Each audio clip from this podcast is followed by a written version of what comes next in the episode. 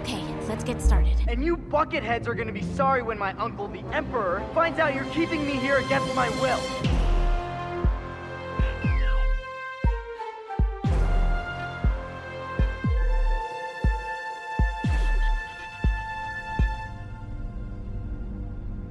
Only through me can you achieve a power greater than any Jedi. Learn to know the dark side of the Force, and you will be able to save your wife from certain death. Was hier in Star Wars Episode 3 passiert, das ist ein klassisches Motiv. Der Pakt mit dem Teufel. Palpatine bietet Anakin Skywalker Wissen und Macht an, doch dafür muss Anakin sich von den Jedi abwenden, er muss seine Seele verkaufen. Doch hier hören die Parallelen zu dem Pakt mit dem Teufelbild nicht auf. George Lucas ist in seinen Film da noch tiefer gegangen und er bedient sich dabei bei einem besonderen Pakt mit dem Teufelmotiv, bei einem, das die meisten von uns in der Schule kennengelernt haben, nämlich bei Faust. Ihr wisst schon, Johann Wolfgang von Goethe und so. Das nehmen wir heute auseinander und dabei hilft mir die Frau, die mich auf dieses Thema gebracht hat. Sophie, hallo. Hallo Kevin. Hey. Du bist neu bei uns im Bucketheads Podcast. Stell dich doch mal dem Publikum vor. Hi, ich bin Sophie. Ich bin schon eine ganze Weile Star Wars Fan. Das hat angefangen, als ich ein kleines Mädchen war und 1999 mit meinem Vater Episode 1 gesehen habe und eine ganz, ganz große Zuneigung zu Padma entwickelt habe. Insofern ist meine Perspektive auf Star Wars vielleicht auch ein bisschen eine andere, aber ich fand gerade auch die Prequels immer wahnsinnig faszinierend, weil sie irgendwie anders waren und irgendwie seltsam, aber doch eine innere Logik hatten. Und dieser Logik gehe ich unglaublich gerne nach. Ich mag es, mich mit narrativen Strukturen zu beschäftigen oder mit der Frage, wie Charaktere ticken und wie Geschichten aufgebaut sind, wie Geschichten ticken. Und du findest die Komplexität so faszinierend, dass du einen Artikel veröffentlicht hast, der heißt Das Faustmotiv in Star Wars. Du beziehst dich darin vor allem auf zwei populäre Faustwerke. Einmal Goethes Faust, der Tragödie erster Teil von 1808. Das ist so ganz grob die Geschichte von dem Gelehrten Heinrich Faust. Der will immer mehr wissen, ist unglücklich bis verzweifelt und geht deswegen einen Pakt mit dem Teufel Mephistopheles ein. Faust verkauft ihm dafür seine Seele. Im Laufe der Geschichte lernt Faust das Mädchen Gretchen kennen. Die beiden verlieben sich. Gretchen wird schwanger. Das geht aber gesellschaftlich überhaupt nicht. Gretchens Bruder macht einen Aufstand und Faust tötet Gretchens Bruder. Gretchen tötet ihr eigenes Kind und landet im Kerker. Am Ende findet sie dann doch den Weg zurück zu Gott, zum Guten, während Faust beim Teufel bleibt. Das jetzt echt nur so, wie gesagt, ganz grob die Geschichte, auf die du dich beziehst bei Goethe. Und du beziehst dich auf den Film Faust, eine deutsche Volkssage von Friedrich Wilhelm Murnau aus dem Jahr 1926. Das ist ein Stummfilm, schwarz-weiß, die Figuren sprechen nicht, es gibt keine Geräusche, aber durchgehend bombastische Orchestermusik. Wir hören mal kurz rein.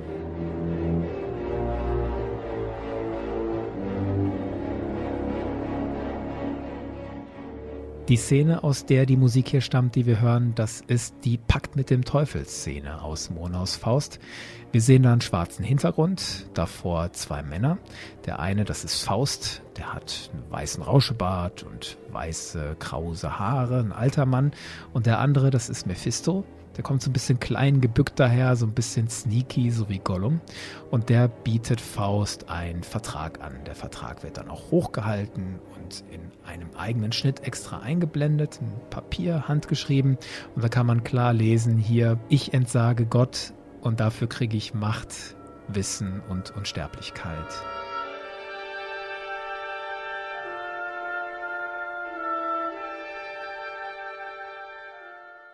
Die Szene geht weiter. Es kommen Bewohner der Stadt zu Faust. Sie bitten ihn um seine Hilfe, weil in der Stadt geht eine schlimme Seuche um, die der Teufel geschickt hat.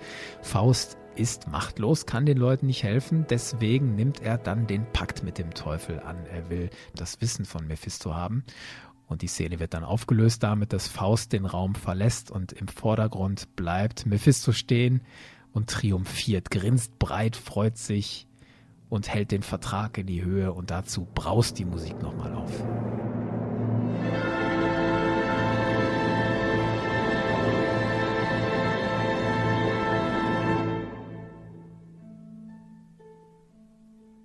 Wir haben ja also zweimal den Pakt mit dem Teufel, einmal bei Murnau und einmal bei Goethe. Welcher hat für dich die stärkste Parallele zu Star Wars Episode 3, als Anakin den Pakt mit Palpatine eingeht? Also der Pakt hat ja immer erstmal zwei Aspekte. Zum einen, warum wird er geschlossen und wie wird er geschlossen? Das Warum bei Goethe ist relativ bekannt. Es geht darum, was die Welt im Innersten zusammenhält. Es geht also um Wissen. Und als so eine Nebennote in dem Pakt mit Mephisto auch um die Frage, ob absolute Erfüllung oder Zufriedenheit möglich sind. Das heißt, Faust ist hier bei Goethe schon relativ egoistisch.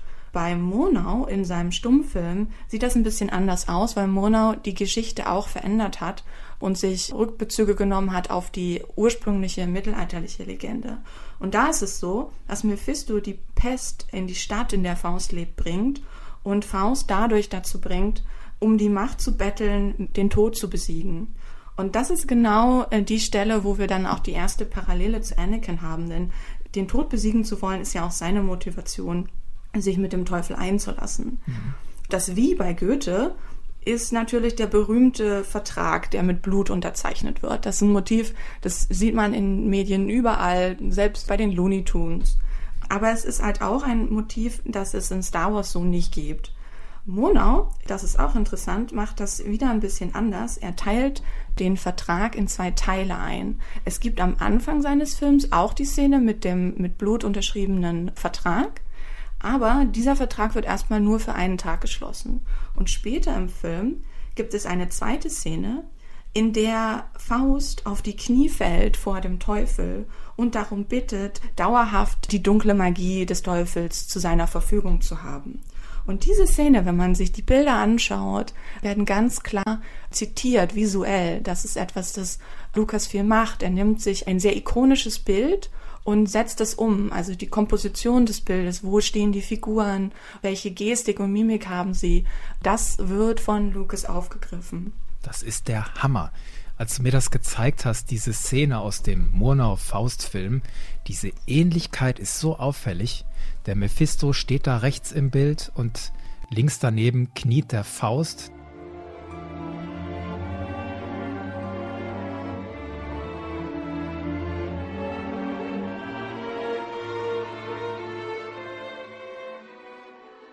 Das ist so ähnlich wie rechts steht Palpatine und links kniet Anakin. Become my apprentice. Learn to use the dark side of the Force. I will do whatever you ask. Good. Just help me save Padme's life. I can't live without her. Das Motiv ist gleich, die Bildeinstellungen sind fast gleich. Und da kann man schon auf die Idee kommen, dass George Lucas sich an Murnaus Film erinnert hat, zumindest als er Episode 3 inszeniert hat. Jetzt könnte man sagen, das Faustmotiv, du hast es auch schon angedeutet, ist schon viel älter, als wir das von Goethe kennen. Es reicht mindestens bis ins Mittelalter zurück und populär wurde es vielleicht vor allem durch Christopher Marlowe oder Kit Marlowe. Das war ein wichtiger Schriftsteller im England des 16. Jahrhunderts, das Zeitalter von Königin Elisabeth. Marlowe gilt da als der wichtigste Autor von Theaterstücken in dieser Zeit, bevor er dann relativ jung starb mit nur 29 Jahren und dann wurde ein gewisser William Shakespeare der König der Dramatiker. Dieser Christopher Marlowe, der hat ein Stück geschrieben, das hieß die tragische Geschichte von Leben und Tod des Dr. Faustus oder einfach nur kurz Dr. Faustus. Und du glaubst jetzt aber nicht, dass George Lucas dort inspiriert wurde, weil ich finde, das liegt ja irgendwie nahe. Das war englischsprachig und nicht wie unsere deutschsprachigen Murnau und Goethe. Wäre das nicht viel naheliegender, dass George Lucas Marlows Dr. Faust kannte? Mm, zur Frage, was Lucas inspiriert hat, gibt es natürlich ganz viele Antworten. Eine, die ich sehr gerne mag, die habe ich in einem Making-of gesehen zur Originaltrilogie. Und zwar ist das ein Interview mit einer ganz jungen Carrie Fisher. Und sie sagt sinngemäß, George liebt einfach Filme. Und jede Szene in einem der Filme, die er macht, ist eine Hommage an irgendeinen seiner vielen Lieblingsfilme. Und das ist äh, tatsächlich so. Es gibt kluge Menschen, die sich mit Filmgeschichte auskennen, die tolle Videos darüber gemacht haben, wo sie alte Filme neben Bilder aus Star Wars legen und zeigen, wie viele Allegorien Lucas in seinen Filmen benutzt. Also ganz berühmt sind die Science-Fiction-Fernsehserien aus den 60er Jahren. Commander Cody zum Beispiel ist so ein Throwback dazu. Oder auch der Moment, wo Luke und Leia am Seil über den Abgrund springen. Dann gibt es die Golden Age Hollywood-Filme, also zum Beispiel das Podrennen, das ganz klar das Pferderennen in Ben Hur zitiert, oder die Arena in Geonosis, die die Gladiatorenfilme aufgreift. Oder auch ein Film, den er in den Prequels viel benutzt, der Untergang des Römischen Reichs. Das heißt, Lucas zieht da mit seinen Zitaten einen doppelten Boden in seinen Film ein. Das macht er auch in der Originaltrilogie, wo er zum Beispiel das ganze Imperium in den Bildern von Leni Riefenstahls Nazi-Propagandafilm inszeniert. Er zieht also nicht nur seinen Space-Nazis die Uniformen der Deutschen Arbeiterfront an, nein, er setzt sie auch genauso in Szene, wie sie in realen Nazi-Filmen in Szene gesetzt wurden. Das zieht sich durch. Eine der ganz wichtigen Inspirationen sind aber Stummfilme aus den 20er Jahren. Also zum Beispiel C3PO, der den goldenen Roboter Hel aus Metropolis zitiert. Oder die Szene, in der Vader erschaffen wird, die Frankenstein und Frankensteins Braut zitiert. Das Ding ist halt, wenn das nur in ein, zwei Szenen passieren würde, dann wäre es Zufall. Aber es zieht sich durch alle Lukas-Filme durch. Du findest diese Referenzen und diese Einbeziehung von Bedeutung durch ein visuelles Zitat die ganze Zeit. Und als ich dann mir dachte, okay, ich sehe hier eine Charakterkonstellation, die mich an Faust erinnert, habe ich mir halt die Frage gestellt, gibt es einen alten Film, einen alten Faustfilm, den Lucas hier vielleicht zitiert hat? Und dann habe ich angefangen danach zu suchen und ich habe halt glücklicherweise den Film von 1926 gefunden, der von Murnau ist. Und ich glaube schon, dass es möglich ist, dass er den als Inspirationsquelle benutzt hat, weil Murnau zum Beispiel ein Zeitgenosse von Fritz Lang war, der Metropolis gemacht hat, was ja ein Werk ist, das ganz, ganz häufig in Star Wars auftaucht. Und Murnau hat den Nosferatu gemacht, diese legendäre Geburtsstunde des Horrorfilms. Es ist eigentlich schwer vorstellbar, dass ein Filmstudent der alte Filme mag, Nosferatu nicht kennt und folglich mit dem Werk von Murnau nicht vertraut ist. Und deshalb habe ich danach gesucht.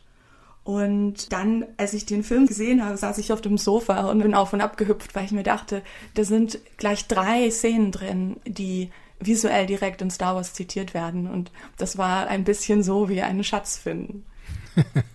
Wir nehmen die anderen Szenen noch auseinander. Also das ist, glaube ich, völlig klar, wie du das schilderst, dass George Lucas eher durch visuelle Medien inspiriert wurde als was Schriftliches wie Kit Marlows Dr. Faustus. Und in Kit Marlows Dr. Faustus fehlt ja noch eine wichtige Figur. Richtig. Die alten Versionen von Faust haben kein Gretchen. Gretchen ist eine Erfindung von Goethe der diese Liebesgeschichte hinzunimmt, um seinem Werk noch mehr Tiefe zu geben. Und Gretchen ist aber natürlich eine Kernrolle in Star Wars. Genau. Nämlich Padme. ja, ja, ja, ja. Wobei es gibt in Marlos Faust wohl auch eine Frau, in die sich Faustus verliebt, die Helena von Troja, aber die spielt überhaupt nicht so eine große Rolle wie später Gretchen in Goethes Faust. Die bleibt auch bei Kit Marlowe komplett stumm, diese Helena ja. von Troja. Anakins Versuchung für den Pakt mit dem Teufel liegt ja in Padme Amidala. Schilder uns noch mal genauer, wie das mit Faust zusammenhängt. Also wie schon gesagt, ergänzt Goethe diese alte Legende um eine Liebesgeschichte und er teilt sein Mammutwerk ja in zwei Teile. Das heißt, im ersten Teil hat man diese Geschichte und so eine ähnliche Struktur hat man mit den Prequels und der Originaltrilogie. Murnau macht das ein bisschen anders. Er hat nur einen Film und er zentriert seinen Film komplett auf die Liebesgeschichte, während Goethe die Liebesgeschichte im ersten Teil hat und eine davon unabhängige Geschichte, die näher an Marlos Stück ist, wo es um den Sinn des Lebens geht, hauptsächlich zwischen Faust und dem Teufel. Murnau baut also jetzt hauptsächlich auf die Liebesgeschichte in seinem Film und er baut es noch ein bisschen weiter aus, indem er noch eine Figur einführt, die es bei Goethe nicht gibt. Und das ist die italienische Königin.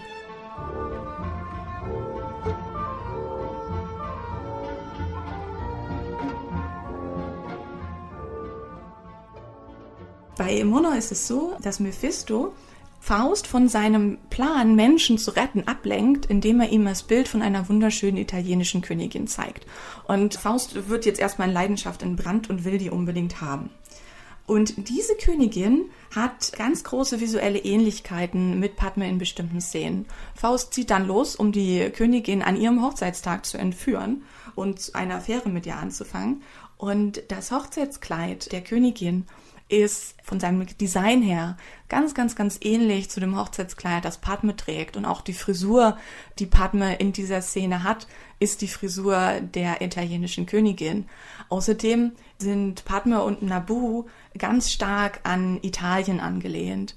Es ist in Italien gedreht, die ganzen Szenen in Varicino sind in Italien gedreht und auch Sie zum Beispiel greift die Architektur von Rom auf. Also Padme ist an Italien angeschlossen, also quasi verlinkt visuell und in ihrem Kostüm und in ihren Frisuren auch direkt an die Königin. Was aber dann Murnau macht in seinem Film ist, dass Faust das Interesse an der Königin verliert, zurück nach Hause geht und dort Gretchen trifft, die unschuldig ist und mit ihr erlebt er dann zum ersten Mal die wahre Liebe. Mhm. Lucas macht sich das einfacher. Er verschmilzt diese beiden Figuren zu einer. Anakin liebt in seinem ganzen Leben nur eine Frau, aber diese Frau hat zwei Identitäten, nämlich die der quasi italienischen Königin von Naboo, Amidala, und die der einfachen Frau Padme Naberi, die dann natürlich zum Gretchen wird. Naberi war der Familienname von Padme, bevor sie yeah. Queen Amidala wurde, genau. Jetzt wird diese Liebesgeschichte zwischen Anakin und Padme vor allem in Episode 2, ich sag mal, sehr eigenwillig dargestellt. Ich denke hier vor allem an die Szene auf Naboo, auf der Wiese, als Padme da durch das hohe Gras läuft und Anakin von dem Shark runterfällt und sich dann beide lachend durchs Gras rollen. You're making fun of me. Mm, no, no, I'd be much too frightened to tease a senator.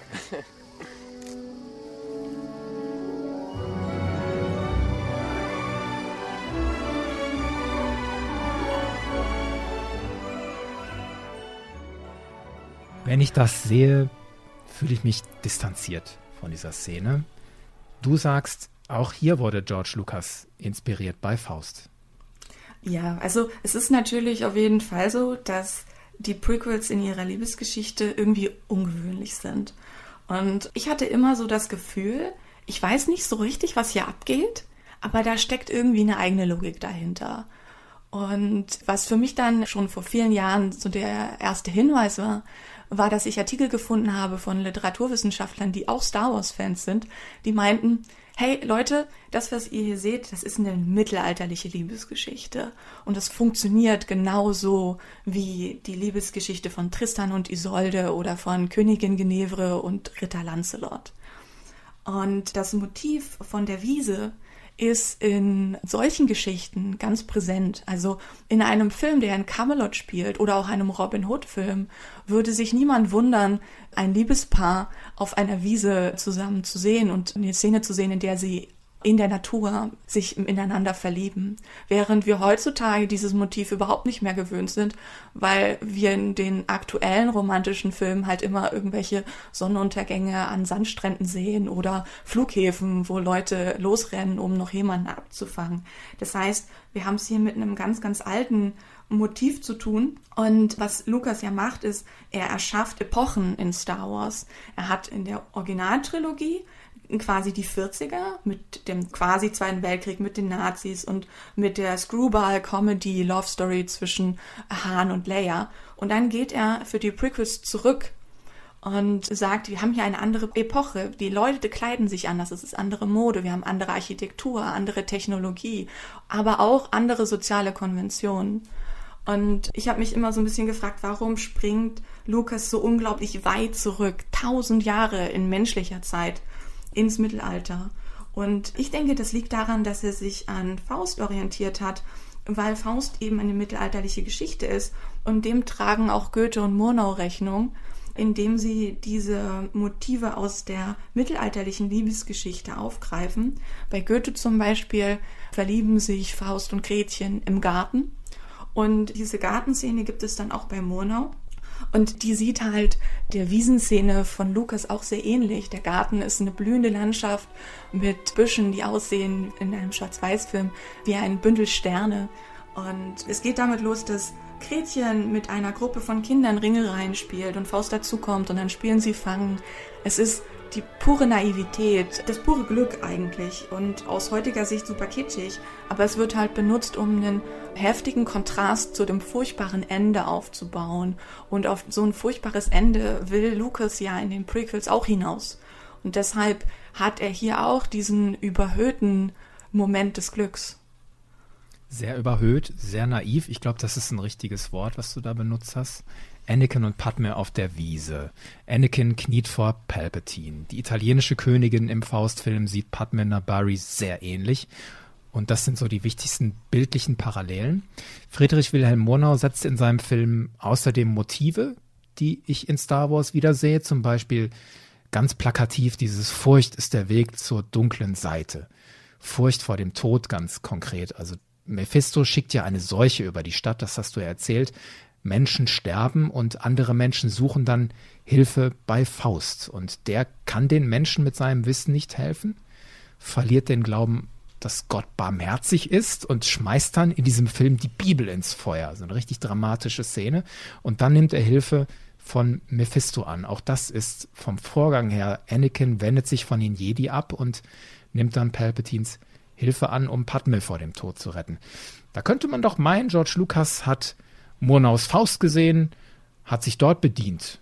Punkt aus. Aber du sagst, der muss irgendwie auch noch eine andere Faust-Inspirationsquelle gesehen haben. Der scheint auch bei Goethe nachgelesen zu haben.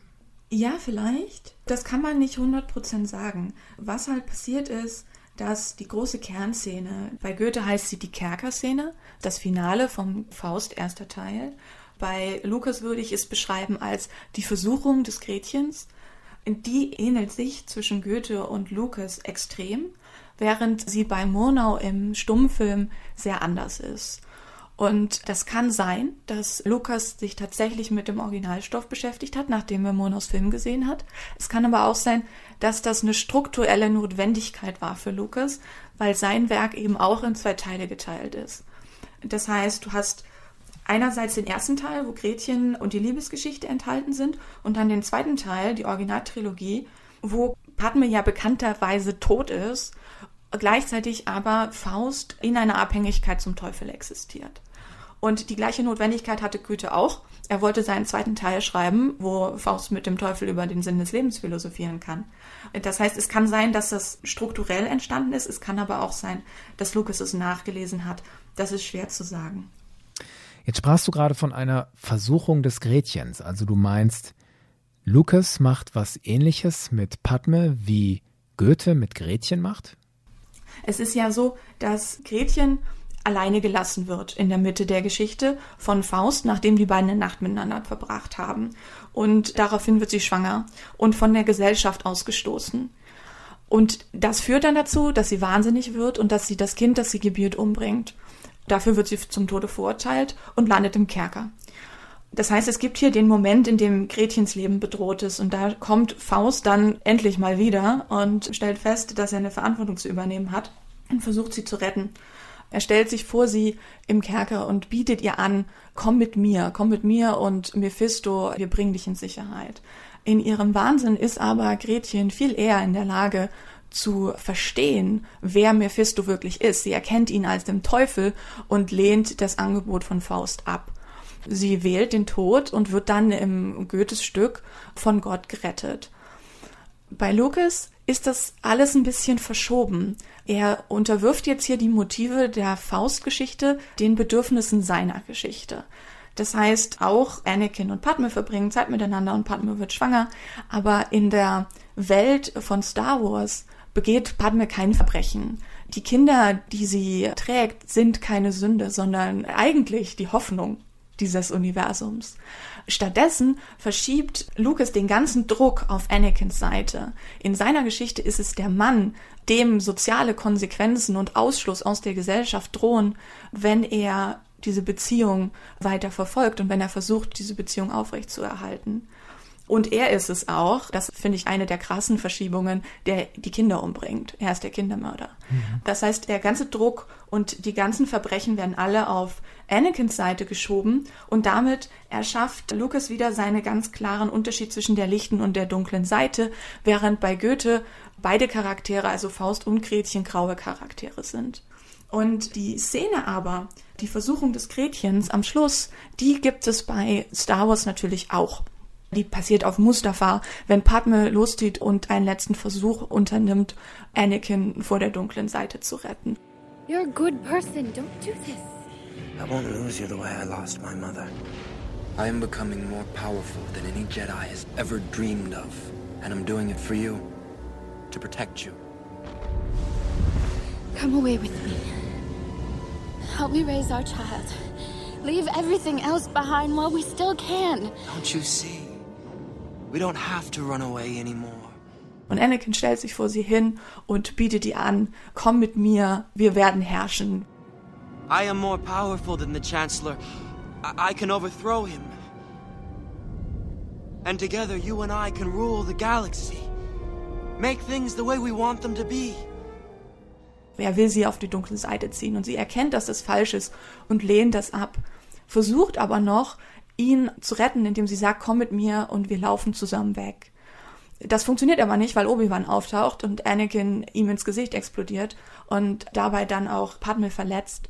Das Ende von Lied ist, dass Anakin zerstört auf dem Boden liegt und der Teufel ihn wegschleppt.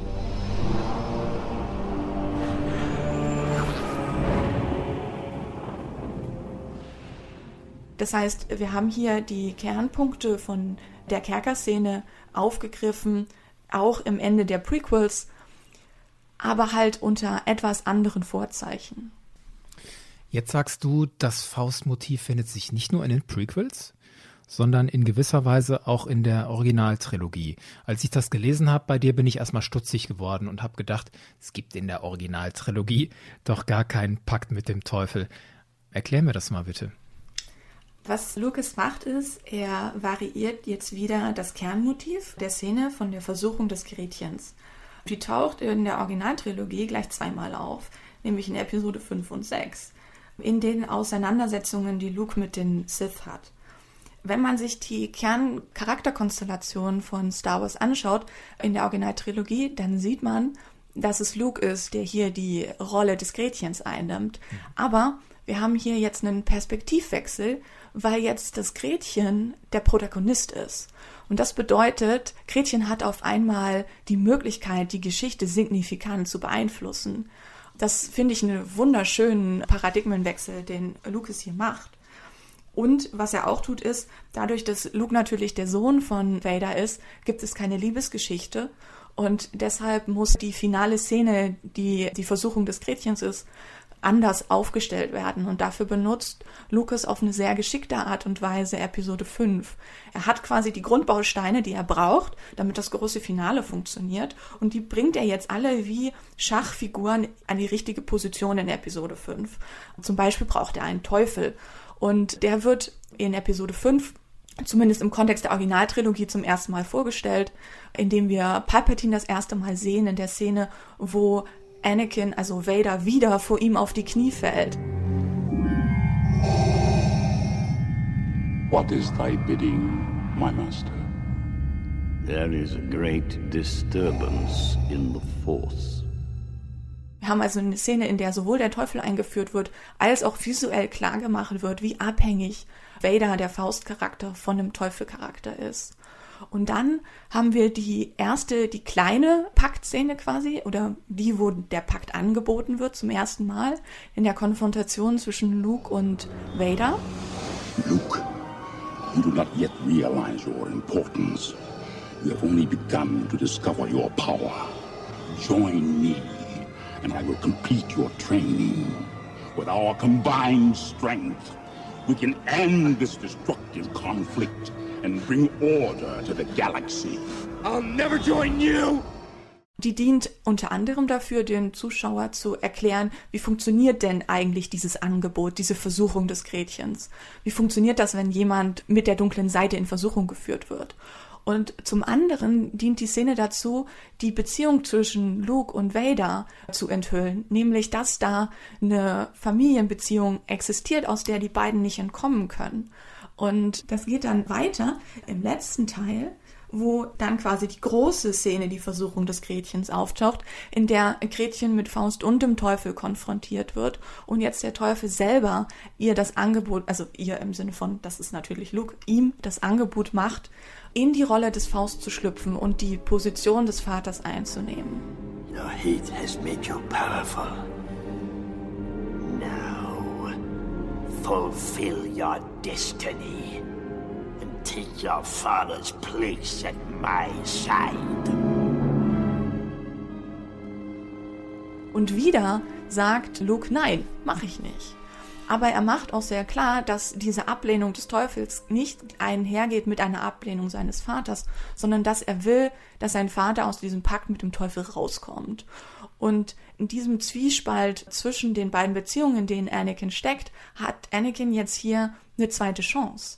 Die Szene spiegelt natürlich die Szene auf Mustafa und gibt dann Anakin die Möglichkeit, sich dieses Mal anders zu entscheiden. Aber indem Lucas jetzt die Prequels neben die Originaltrilogie stellt, gibt er uns quasi die Möglichkeit, hinter die Maske von Vader zu schauen und zu wissen, woran sich Vader in diesem Moment erinnert, in dem sein Sohn schreiend auf dem Boden liegt, also eine von ihm geliebte Person schreiend auf dem Boden liegt.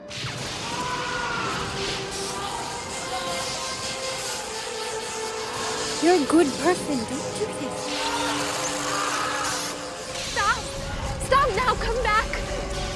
Love you! Und in dem Moment hat er dann die Kraft, sich gegen den Teufel aufzulehnen.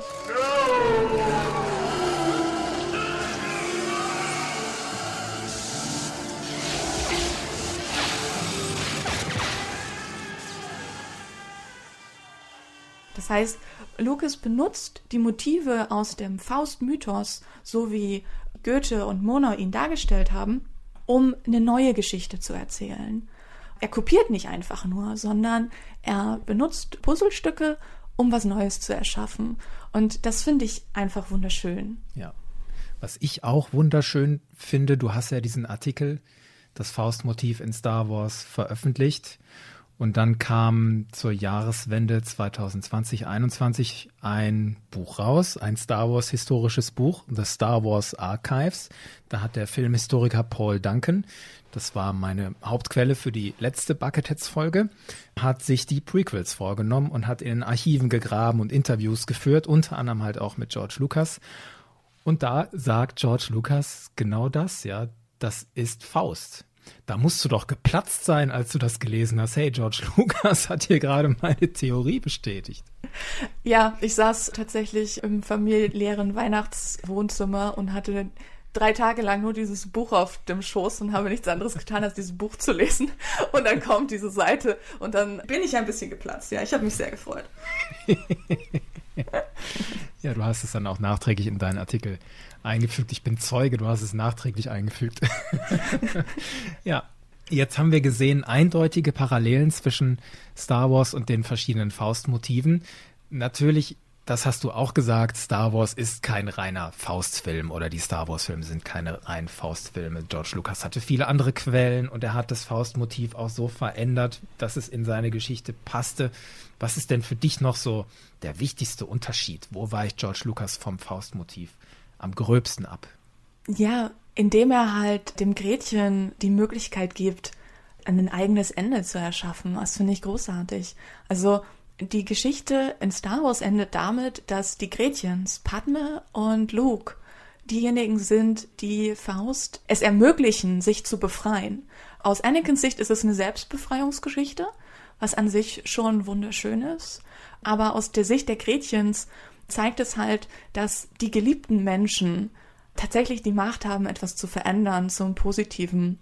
Und das finde ich einfach wunderschön. Schön. Ja. Du hast ein schönes Beispiel näher gebracht, wie man Star Wars auf der Metaebene betrachten kann. Vielen Dank. Ja, danke, dass wir uns darüber unterhalten konnten.